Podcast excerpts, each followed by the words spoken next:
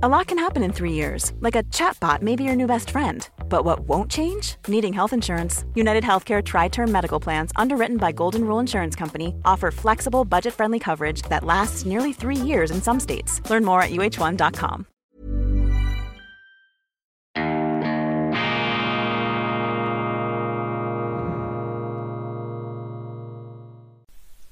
Grüezi miteinander. Einen wunderschönen guten Morgen, meine sehr verehrten Damen und Herren. Ich darf Sie herzlichst begrüßen zum Wochenstart bei Weltwoche Daily, die andere Sicht. Unabhängig, kritisch, gut gelaunt am Montag, dem 23. Mai 2022. Genießen Sie die sonnigen Tage. Kosten Sie aus die frühsommerlichen Temperaturen. Wunderbar. Ich bin sicher, Sie haben ein tolles Wochenende verbringen können prickelnd, belebend bestrahlt von der Sonne, die endlich hervorgekrochen ist hinter den dichten Wolkenteppichen und Wolkendecken, die in den letzten Wochen und Monaten unseren Himmel verdüstert haben. Großartig, der Sommer kommt, wir können den Winterpelz abstreifen, Auffahrt, das Wochenende verlängert für viele von Ihnen, vielleicht auch im Süden, das ist manchmal für die Tessiner etwas eine Belastung, aber äh, nehmt uns nicht übel, liebe Freunde im Tessin, die Südschweiz ist so schön, da fallen wir dann aus dem Norden in Regimentsstärke ein und beleben eure Grotti und eure wunderschönen Restaurants. Nein, fantastisch, es kommt wieder Sommer. Ich bin nicht ein apodiktischer Gegner äh, des Regenwetters. Der Regen hat auch seine Vorteile. Die Pflanzen und die Tiere haben es dann schön. Auch die Bauern, äh, die endlich äh, ihre Ernten bzw. ihre Felder bestellen können. Die Kühe sind zufrieden. Auch der Regen hat seine Vorteile. Aber ich bin ein großer Fan des Sommers, vor allem dann, wenn ich auch noch ein schattiges Plätzchen ausfindig machen kann. Auf keinen Fall dürfen Sie sich die Freude am Sommer vermiesen lassen durch die Wetterfrösche der Apokalypse, durch diese Finsternisprediger, diese Untergangsbegeisterten, die jetzt in den ähm, Wetternachrichten des Fernsehens ihre düsteren Klimaprognosen von sich geben, findet das ja immer wieder bemerkenswert. Jetzt hat man uns doch jahrelang eingeredet, dass man Wetter und Klima trennscharf, trennscharf unterscheiden muss. Also Wetter und Klima, das ist ganz was anderes. Das sagen sie immer dann, wenn es etwas kälter ist als erwartet. Dann ist es natürlich Wetter, wenn es kälter ist. Wenn es aber wärmer wird, dann ist es selbstverständlich ein unbezweifelbarer Vorbote der nicht mehr abzuwendenden oder fast nicht mehr abzuwendenden Klimakatastrophe. Und das wird uns jetzt auch in den Wetterprognosen immer wieder brühwarm eingedröhnt, einmassiert. Das ist eine Art äh, geistige ähm, Fußzonenreflexmassage, die da stattfindet. Man versucht uns einfach diese Botschaft irgendwie einzuträufeln, sodass wir nicht mehr davon wegkommen. Ich halte nichts davon. Ich bin überzeugt, äh, dass sich das Klima ändert und es scheint auch wärmer zu werden, das bestätigen die Statistiken. Aber dass wir deswegen die ganze Welt auf den Kopf stellen soll, dass wir die Marktwirtschaft abschaffen sollen, dass wir deshalb diesen äh, Klimapäpsten und linken grünen Ideologen die Macht äh, im Staat übertragen sollen, da bin ich also alles andere als überzeugt. Aber das ist jetzt nicht die Diskussion, die ich da anzetteln wollte. Genießen Sie den Sommer, meine Damen und Herren, genießen Sie die schönen Tage. Wir hatten einen wirklich verregneten April und einen auch stark verregneten Mai. Wir haben viele begeisterte Zuschriften auf unser Golf-Spezial erhalten. Ganz herzlichen Dank. Und damit verbunden auch die Frage zum 23. Juni. Das ist ja die Weltpremiere unseres Weltwoche Golf Open. Das erste in Andermatt vor prächtiger Kulisse im Hotel Chedi von Sami Saviris. Ein ganz tolles Hotel in Andermatt. Und jetzt die Frage, die an uns herangetragen wurde kann man an diesem Golfturnier am 23. Juni nur mitmachen, wenn man ein platzfertiger Golfprofi ist. Nein, meine Damen und Herren, wir haben auch ein Alternativprogramm, nämlich einen Golf-Schnupperkurs für Anfänger. Da bin auch ich dabei, allerdings als ehemaliger Landhockey-Spieler bringe ich äh, exzellente Voraussetzungen mit und in diesem äh, Schnupperkurs können wir dann herausfinden, ob es etwas wird mit dem Golf für uns oder eben nicht.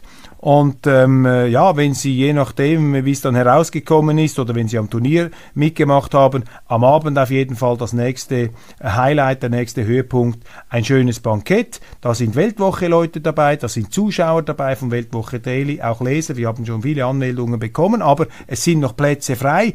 Bitte benutzen Sie die Gelegenheit, um an diesem familiären Weltwoche-Anlass in wunderschönster Umgebung im Herzen der Schweiz dabei zu sein. Anmeldungen finden Sie unter in die E-Mail, also die Internetadresse www.weltwoche.ch-golfturnier www.weltwoche.ch-golfturnier. Wir freuen uns, ich freue mich, wenn wir uns dort sehen können, bei hoffentlich klimaerwärmten, schönen Umgebungs- Temperaturen und nicht bei garstiger Kälte. Aber selbst wenn es regnen sollte, dann werden wir auch eine schöne Zeit verbringen und uns entsprechend anpassen. Wir sind ja adaptionsfähig. Die Spezies Mensch zeigt sich durch eine große Anpassungsfähigkeit aus.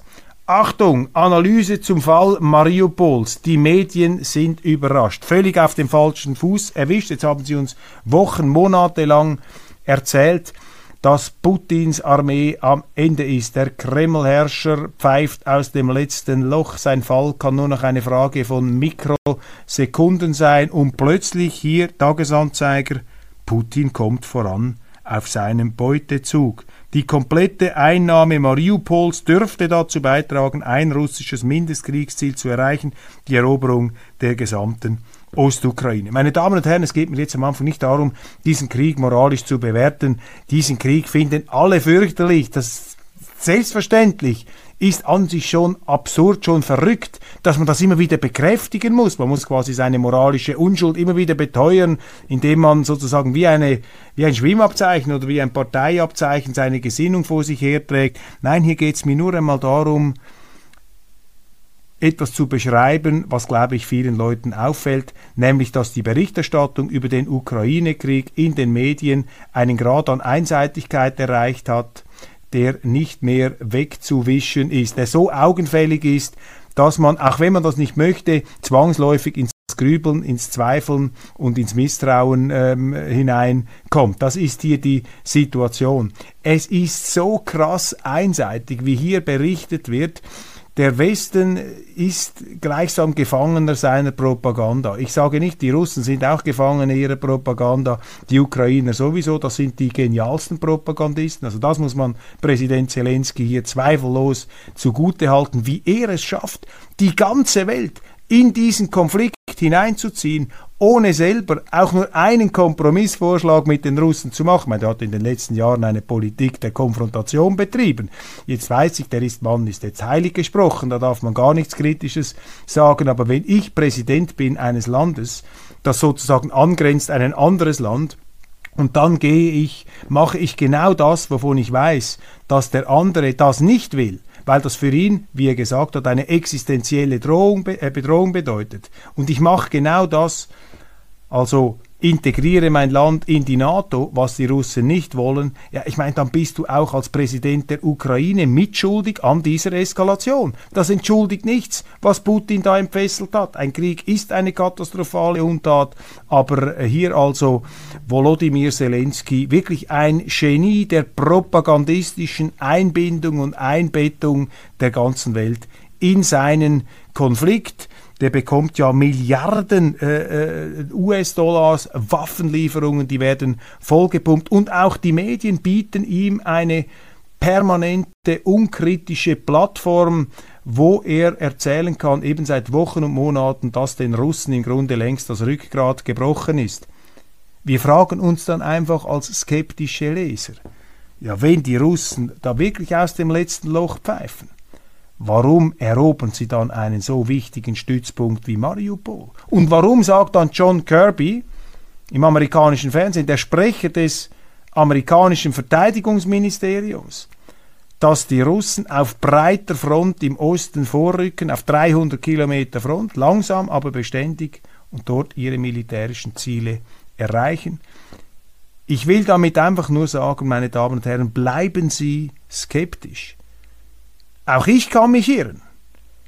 Im Nebel des Krieges ist es sehr, sehr schwierig, sich da ein Bild zu machen. Aber bei etwas bin ich sicher. Also die Einseitigkeit, die schrille Einseitigkeit, die wir in unseren Medien beobachten, leider, wir sind ja nicht Teil dieses Krieges, aber es fühlt sich fast so an, als ob wir es seien, diese Einseitigkeit ist sehr, sehr unjournalistisch. Sie ist in der Schweiz etwas weniger ausgeprägt als in Deutschland zum Beispiel. In der Schweiz haben sie solche Nachrichten noch. Die NZZ hat kürzlich getitelt, Mariupol, ein großer Erfolg für ähm, Putin, für, die, für seine Armee. Solche Schlagzeilen sind in Deutschland unmöglich geworden. Und das sollte den Deutschen auch zu denken geben. Bleiben Sie also kritisch, bleiben Sie wachsam, auch dieser Sendung gegenüber. Ich könnte mich irren. Ende letzter Woche ist mir aufgefallen, die Neue Zürcher Zeitung. Ich schätze die Neue Zürcher Zeitung. Es gibt ja manchmal auch Zuschriften, die sagen, wieso kritisieren Sie so oft die Neue Zürcher Zeitung? Ja, vielleicht auch damit zu tun, dass ich dort einmal gearbeitet habe. Und das ist eine wichtige Zeitung und die kritische Auseinandersetzung mit der NZZ ist eine wichtige Stimme, die zeugt ja auch von Respekt und der ist zweifellos vorhanden bei mir. Aber die NZZ spielt im Moment eine sehr interessante und aus meiner Sicht etwas fragwürdige Rolle in Bezug auf die Rolle der Schweiz. Ich meine, was wir hier über den Ukraine-Krieg erzählen, über Putin, über Zelensky, das ist ja im Grunde irrelevant. Wir können das ja gar nicht beeinflussen, hat jeder seine Theorie. Der eine sagt, Putin ist einfach ein Dämon, der ist ein Teufel, den müssen wir jetzt ausschalten. Die anderen sagen, ja nein, die Amerikaner haben Fehler gemacht. Das sind ja unterschiedliche, jeweils interessante Perspektiven. Jeder mag da seine Gründe haben. Wunderbar kann man diskutieren, kann man sich auch streiten. Aber für die Schweiz ist ja die entscheidende Frage, was macht die Schweiz? Und äh, hier plädiere ich ja dafür, dass wir zurückkehren müssen zur integralen, dauernden, bewaffneten Neutralität. Also nicht eine Ad-hoc-Neutralität, sondern die Neutralität wieder als Sicherheits- und Überlebensmaxime des Staates muss aktualisiert werden. Das ist auch die Position der Schweizerischen Volkspartei, der SVP. Leider ist sie die einzige Partei, die das in dieser Klarheit vertritt. Interessanterweise teilweise unterstützt von den Linken, von den Grünen, die zum Beispiel gegen Waffenexporte sind ähm, an die Ukraine, auch indirekte Waffenexporte, ähm, auch von den Grünen Liberalen, die sich hier doch verstärkt für die Neutralität einsetzen. So zumindest habe ich das wahrgenommen, auch in Diskussionen, an denen ich teilgenommen habe. Die Linken, die Sozialdemokraten sind ähm, in der Tendenz auch kritischer gegenüber diesen Waffenlieferungen. Sie sind dann aber wieder Feuer und Flamme für die Wirtschaftssanktionen und dass man die Oligarchen am besten noch heute allesamt einsperren würde. Aber die NZZ mausert sich jetzt so zu einer Art Zentralorgan der bürgerlichen Neutralitätsabschaffer, der neutralitätsmüden Bürgerlichen, die ein großes ähm, Begriff, eine große begriffliche Kreativität an den Tag legen, um, um eben das Wort Neutralität neu zu besetzen, neu zu interpretieren. Und das ist mir am letzten, glaube ich, Freitag aufgefallen in der Sendung, nachdem ich meine schon gemacht habe. Ein Monumentalinterview in der NZZ mit den beiden Parteichefs der FDP und der Mitte mit Thierry Burkhardt und Gerhard Pfister und die beiden äh, konnten sich dann pfauenhaft auf die Schultern klopfen, was sie für visionäre, geniale Gestalter der Neutralitätsdebatte seien. Die NZZ hat sich dann doch dann und wann noch Mühe gegeben, die eine oder andere halbwegs kritische Frage zu stellen. Aber im Grunde war man sich einig, äh, wir sind die Größten und völlig neben den Schuhen ist die SVP mit ihrem abstrusen Neutralitätsbegriff. Und Gerhard Pfister und Thierry Burkhardt haben nun also wirklich alle Register äh, gezogen und das hat mich etwas erinnert an die Zeit von 1992. Damals hat das bürgerliche Mainstream-Lager CVP, so hieß sie noch, und die FDP, die haben auch unter dem Eindruck einer scheinbaren Zeitenwende, Ende des Kalten Krieges, geglaubt, jetzt ticken die Uhren ganz anders. Jetzt können wir die Neutralität abschaffen, die Schweizer Armee muss irgendwo in die NATO integriert werden, die Zukunft unseres Landes liegt in der Europäischen Union und das war ja dann quasi die Geburtsstunde äh, des Bruchs mit der SVP, die früher auch zum bürgerlichen Lager da gehörte, zum Mainstream und dann war dann auch der Aufstieg von Christoph Blocher, der ja mit seiner äh, Kampagne gegen den Beitritt zum europäischen Wirtschaftsraum hier die entsprechenden Akzente setzte. Seine Partei wurde immer größer,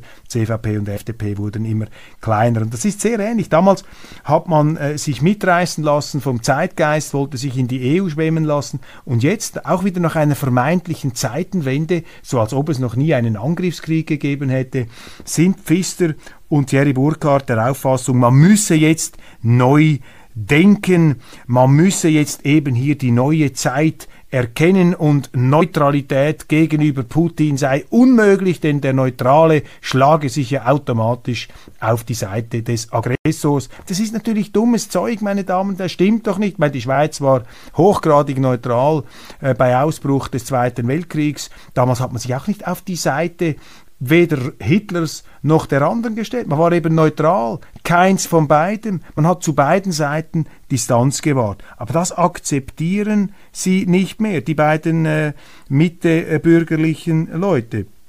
Und sie loben sich eben selber. Jetzt haben Kollege Pfister und ich als Erste versucht, dieses Vakuum mit Überlegungen zu füllen. Das Vakuum der Neutralität. Nein, sie sind einfach die Ersten gewesen, der Bürgerlichen, die die Neutralität zum Fenster herauswerfen. Das ist doch kein neuer. Doch, wenn du das Gegenteil machst von Neutralität, wenn du Waffen liefern willst an eine Kriegspartei, das verstößt sogar gegen das Neutralitätsrecht, hat das ja nichts mit Neutralität zu tun. Aber merken Sie etwas, die reden sich eben ein, wir sind immer noch neutral. Pfister, äh, Burkhardt redet immer von indirekten Waffenlieferungen. Das sind diese Schlaumeiereien, diese schummrigen Methoden. Ja, direkt dürfen wir nicht liefern, aber indirekt können wir dann Waffen schon ähm, liefern. Auch ein interessanter Satz von äh, Gerhard Pfister. Die Reaktionen aus dem Ausland auf die Preisgabe der Neutralität, Anmerkung des Moderators, zeugen von einem falschen Bild der Schweizer Neutralität. Es ist bemerkenswert, dass nun die SVP zum ersten Mal in ihrer Geschichte solchen fremden Stimmen zum eigenen Nennwert nimmt.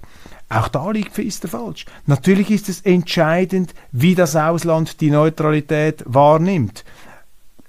Das ist ausschlaggebend dafür, ob sie als neutrales Land auch gute Dienste verrichten können. Wenn sie eben von beiden Kriegsparteien als neutral anerkannt werden, müssen sie anerkannt werden, sonst verhandeln die ja nicht mit ihnen. Wenn sie nicht als neutral wahrgenommen werden, sind sie es auch nicht. Das können Sie sich nicht einfach einbilden. Ja, wir liefern der Ukraine Waffen und wir sind immer noch neutral und wenn die Russen uns nicht als neutral empfinden, dann sind wir, sind sie selber schuld. Herr Pfister, die Schweiz ist auf der Liste der feindlichen Staaten Russlands auf Platz 3. One size fits all seems like a good idea for clothes until you try them on. Same goes for healthcare. That's why United Healthcare offers flexible, budget friendly coverage for medical, vision, dental, and more. Learn more at uh1.com. Hey, it's Ryan Reynolds, and I'm here with Keith, co star of my upcoming film, If, only in theaters, May 17th. Do you want to tell people the big news? All right, I'll do it. Sign up now and you'll get unlimited for $15 a month in six months of Paramount Plus Essential Plan on us. Mintmobile.com slash switch. Upfront payment of $45 equivalent to $15 per month. Unlimited over 40 gigabytes per month. Face lower speeds. Videos at 480p. Active Mint customers by 531.24 get six months of Paramount Plus Essential Plan. Auto renews after six months. Offer ends May 31st, 2024. Separate Paramount Plus registration required. Terms and conditions apply if rated PG. USA UK, Schweiz und die EU kommt dann noch hinten. Ich meine, das ist doch nicht mehr neutral. Das ist eben eine Frage der Außenwahrnehmung. Bei anderen Themen, Außenwahrnehmung von Volksabstimmungen, wo dann Gerhard Pfister und andere zu Kreuze kriechen, da ist es irrelevant. Aber bei der Neutralität spielt es eben eine Rolle, weil die Neutralität ja auch etwas ist, was der Schweiz zugebilligt, bescheinigt wurde von der damaligen Großmächte-Konstellation in Europa beim Wiener Kongress und das, dessen, dieses Privilegs musst du dich auch würdig erweisen durch eine glaubwürdige Neutralitätspolitik und durch ein glaubwürdiges Neutralitätsrecht. Ebenfalls ähm, unsaubere Methoden. Die SVP wird da kritisiert, ja, wegen der Waffenlieferungen. Äh, die SVP war übrigens immer die Partei, die sehr ähm, liberal war bei Waffenlieferungen, aber nun hat sie ihre Position wegen des Ukraine-Kriegs plötzlich um 180 Grad geändert. Das sagt Thierry Burkhardt, der FDP-Präsident, immer wieder. Ja, die SVP ist ja liberal bei Waffenlieferungen, aber jetzt nicht mehr. Jetzt sind sie plötzlich auf die linke Seite gesprungen. Stimmt doch gar nicht. Die SVP war noch nie bei liberal bei Waffenlieferungen an Kriegsparteien. Auch wieder eine Verdrehung, die aber in der NZZ nicht kritisiert wird. Genauso wenig wie die Aussage von Pfister. Viel zu unkritisch, wie hier diese beiden ähm, äh, Brüder im Geiste hochgestemmt werden. Und das ist wirklich wieder etwas wie in den 90er Jahren, als man diese Mitte, diese Koalition der Vernunft, dann sind da noch die Linken dazugekommen, diese Mitte hochgehubert hat, hochgespült hat, quasi als das sind jetzt die visionären Leitwölfe der Zukunft, während die SVP da irgendwo ein Nostalgiegefecht der Vergangenheit in die Irrelevanz auszutragen pflegt. Nein, das ist eben ähm, nicht so. Übrigens geht es dann gleich noch weiter. Gerhard Pfister möchte dann den Freihandel einschränken. Man möchte nicht mehr einfach diese, äh, diesen Liberalismus, sondern einen wertegebundenen Liberalismus.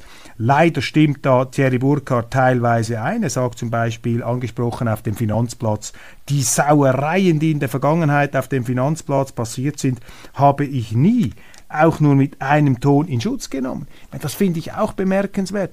Natürlich sind auf dem Schweizer Finanzplatz auch Fehler gemacht worden. Selbstverständlich hat es das gegeben. Aber das, was er hier so pauschal als Sauereien betitelt, sind vor allem auch Vorwürfe des Auslands gewesen unbewiesene Vorwürfe, wie zum Beispiel der, dass die UBS eine systematische Schwarzgeldstrategie in den USA gefahren hätte. Der Verantwortliche, der Oberste, der dafür vor Gericht stand, in den USA, Raul Weil, ist ja innerhalb von 50 Minuten freigesprochen worden. Und das ist eben auch wieder interessant, diese Schweizvergessenheit, diese, diese Schweiz Müdigkeit da auch von Thierry Burkhardt, der den Finanzplatz anschwärzt in der Rhetorik unserer ausländischen und unserer linken Kritiker. Das geht nicht, das zeigt ihnen, dass hier diese beiden bürgerlichen Shootingstars ihrer Einbildung irgendwo im falschen Film sind. Eine Konstellation, wie man es äh, ja eben in den 90er Jahren auch gesehen hat. Interessant das wird also in größten äh, Tönen auf größtem äh, Platz in der NZZ abgefeiert. Gleichzeitig haben sie noch Artikel gebracht, die die SVP in Grund und Boden stampfen. Wo ist der Präsident? Wo ist der Präsident? Marco Chiesa mache eine ganz schlechte Figur. Ich meine, wenn man mal anschaut, wie die Sitzgewinne ausschauen, wenn man mal anschaut, wie es aussieht mit den äh, gewonnenen Volks, äh, mit den Volksabstimmungen, dann ist Marco Chiesa einer der erfolgreichsten SVP-Präsidenten der letzten Jahre. Das sage ich jetzt nicht als SVP-Mitglied, ich kritisiere auch die SVP, wo es notwendig ist. Und auch mich selber übrigens, wo es notwendig ist und wo es mir auffällt. Sonst habe ich ja in Ihnen auch äh, Kritiker. Ich meine, Chiesa, der hat das, die Abstimmung gewonnen äh, gegen das CO2-Gesetz, bis Sie mal vorstellen. Und auch die SVP, die angeblichen gigantischen Verluste in den Parlamenten, die sind ja und den Exekutiven, ja viel kleiner als die der FDP. Und die Mitte, das muss man sagen, hat sich etwas gehalten, ist nicht so schlecht äh, weggekommen mit Gerhard Pfister. Aber Pfister ist natürlich ein äh, Politiker mit vielen Metamorphosen. Er hat eher rechts begonnen, ist jetzt nach links gegangen, immer etwas auf dem momentanen äh, Wählerfang, aber eine sehr geringe Konsistenz und Stabilität des politischen Kurses. Nun also äh, hier die NZZ, also wieder im vollen Modus, die Stars der FDP und der Mitte gegen die Loser und die vergangenheitsorientierten SVPler mit, ihren, äh, mit ihrem Neutralitätsrausch, wie sie es auch schon ausgedrückt haben. Das ist eine interessante Debatte und äh, man muss da etwas länger drauf einsteigen. Gastkommentar. Wir hatten damals recht, also haben wir auch heute recht und werden immer recht haben. Neun Thesen zu Putins Faschismus. Ein Artikel von Timothy Snyder auch in der NZZ. Und äh, Timothy Snyder ist ein sehr renommierter Historiker an der Yale University, Yale University in den USA, das ist Ivy League, oberste, oberste Liga, äh, und hat auch ein äh, fantastisches Buch geschrieben. Vor allem sein erstes, das mir bekannt war, Bloodlands über die blutige Geschichte Weißrusslands, Ukraine, fürchterlich, ein Standardwerk seines Fachs. Jetzt aber, und deshalb äh, pick ich das heraus. Jetzt ist er einfach ein schriller Demagoge der Russophobie. Ich meine, was er da schreibt, äh, Faschismus, Putin sei ein lupenreiner Faschist.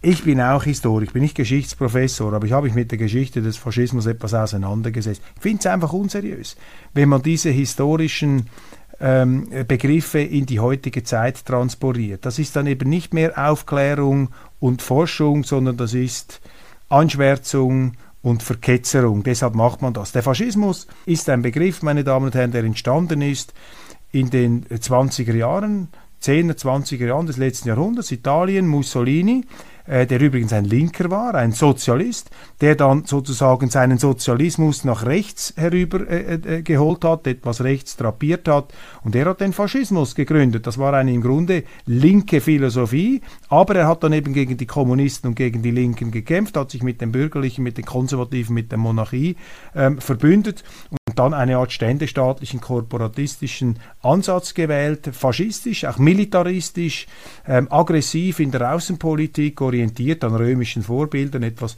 operettenhaft. Allerdings, dieser Mussolini wurde massiv gelobt, zum Beispiel von der New York Times 1926, sechsteilige Serie, das sei der visionärste Staatsmann überhaupt. Das ist der Faschismus, also sozusagen spiegelbildlich am Kommunismus, am Marxismus orientiert, aber eben auf der Seite quasi als radikale ähm, Bodentruppenarmee äh, der Bürgerlichen dann gegen die Kommunisten gestellt. Also die Radikalisierung der Linken hat in den 10er und 20er Jahren des letzten Jahrhunderts auch eine Radikalisierung der Rechten bewegt.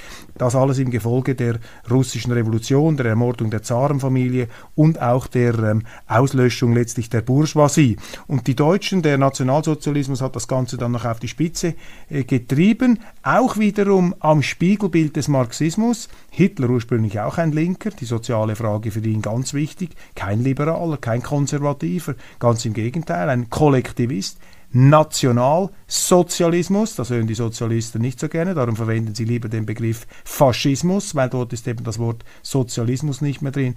Der Nationalsozialismus ähm, strebte eine Rassendiktatur an und der Internationalsozialismus, der Kommunismus strebte eine Klassendiktatur an. Das waren also zwei Extreme, die aufeinander bezogen waren und so etwas wie eine Art Weltbürgerkrieg entfesselt haben mit Millionen von Todesopfern. Ich muss in diese Dimension nicht hinein. Und wenn nun ein Historiker heute ähm, den Wladimir Putin, den man kritisch sehen soll und auch untersuchen soll und man soll seinen Regierungsstil erforschen, all diese Dinge, keine Frage, äh, das ist nicht das Thema, aber wenn man mit solchen Etiketten operiert, dann ist das eben für mich wieder Teil dieser Dämonisierungsstrategie, die einem nicht dazu verhilft, klarer zu denken, sondern die meines Erachtens eben mehr vernebelt als erhält, die die Emotionen hochpeitscht und in deren Konsequenz ja nur die totale Konfrontation letztlich auch die militärische kriegerische Niederlage bestehen kann, wenn sie im anderen nur noch einen Faschisten sehen oder, wie der Snyder sich ausdrückt, einen Überfaschisten, der noch faschistischer ist als die früheren Faschisten, ja, dann gibt es ja gar keine Friedenschance mehr, denn gegen die Faschisten hilft dann nur noch Blutschweiß und Tränen, nur noch Churchill ähm, ist dann äh, angesagt, dann müssen sie Krieg führen, bis aufs Ganze.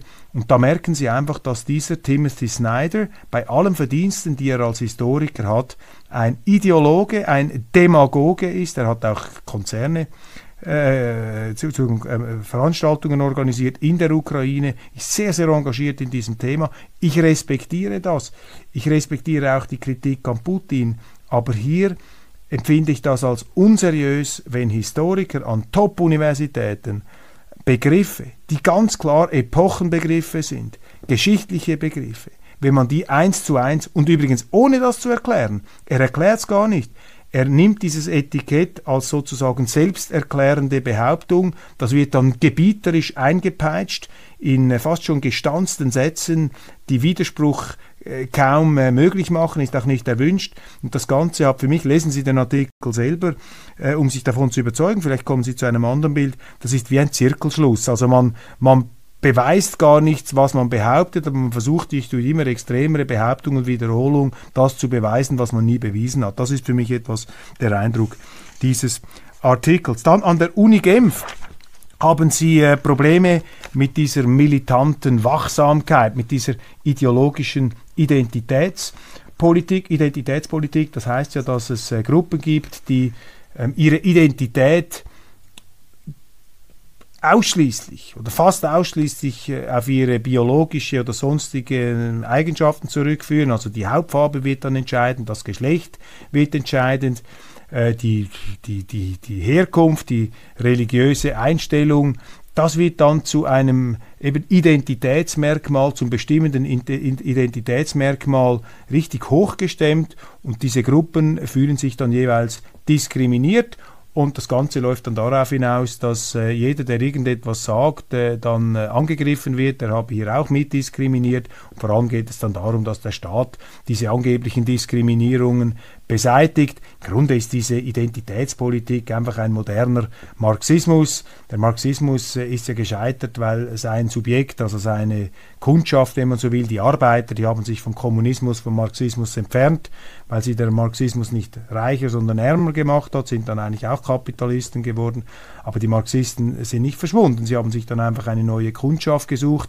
Die einen haben dann eben diese sogenannten Minderheiten entdeckt. Das ist jetzt das neue Geschäftsmodell. Man sucht immer neue Minderheiten, die man dann anwaltschaftlich vertreten kann beim Staat und man kann dann für sie sorgen und für sie schauen. Vor allem schauen dann aber diese Politiker für sich selbst. Und andere haben jetzt auf der grünen Seite, die grünen Marxisten, haben dann die Natur als neues Subjekt äh, gefunden, weil die Natur kann sich auch nicht ähm, wehren. Also das ist hier etwas die Situation. Da gab es jetzt ähm, Auseinandersetzungen, die an der Uni haben diese eben woke identitätspolitischen Studenten haben ähm, äh, Veranstaltungen verhindert und der Rektor Yves Flückiger, der wehrt sich jetzt dagegen, hat eine Anzeige gemacht, alles soweit so gut, aber die Unis müssen sich eben fragen, äh, ob sie nicht selber dieser äh, Ausbreitung dieser äh, Philosophie äh, zu stark Vorschub geleistet haben. Letztes Thema, wir sind schon bei Minute 29, am Herz Powerplay, die F-35-Beschaffung trotz laufender Untersuchung.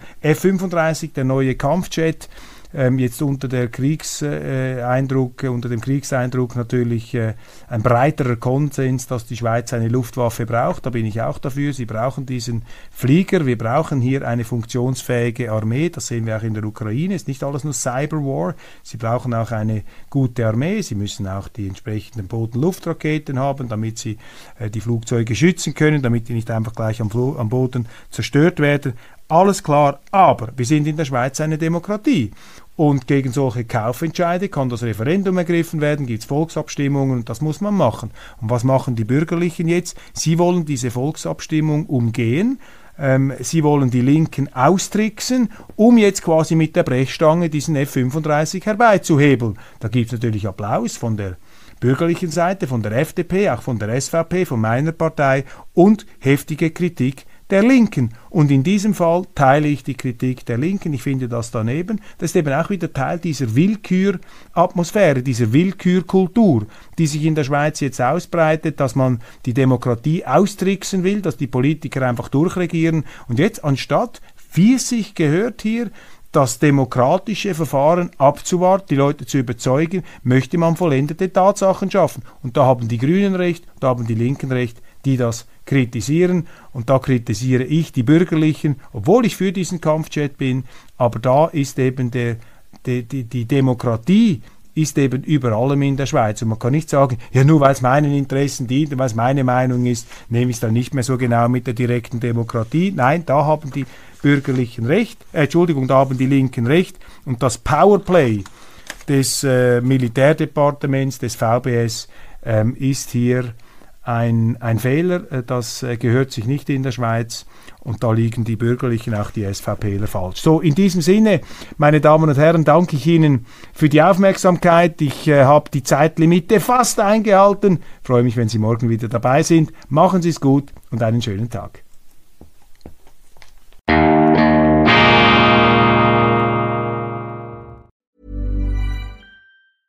Hey, it's Danny Pellegrino from Everything Iconic. Ready to upgrade your style game without blowing your budget? Check out Quince. They've got all the good stuff shirts and polos, activewear, and fine leather goods, all at 50 to 80% less than other high end brands. And the best part? They're all about safe, ethical, and responsible manufacturing. Get that luxury vibe without the luxury price tag. Hit up quince.com slash upgrade for free shipping and 365 day returns on your next order. That's quince.com slash upgrade.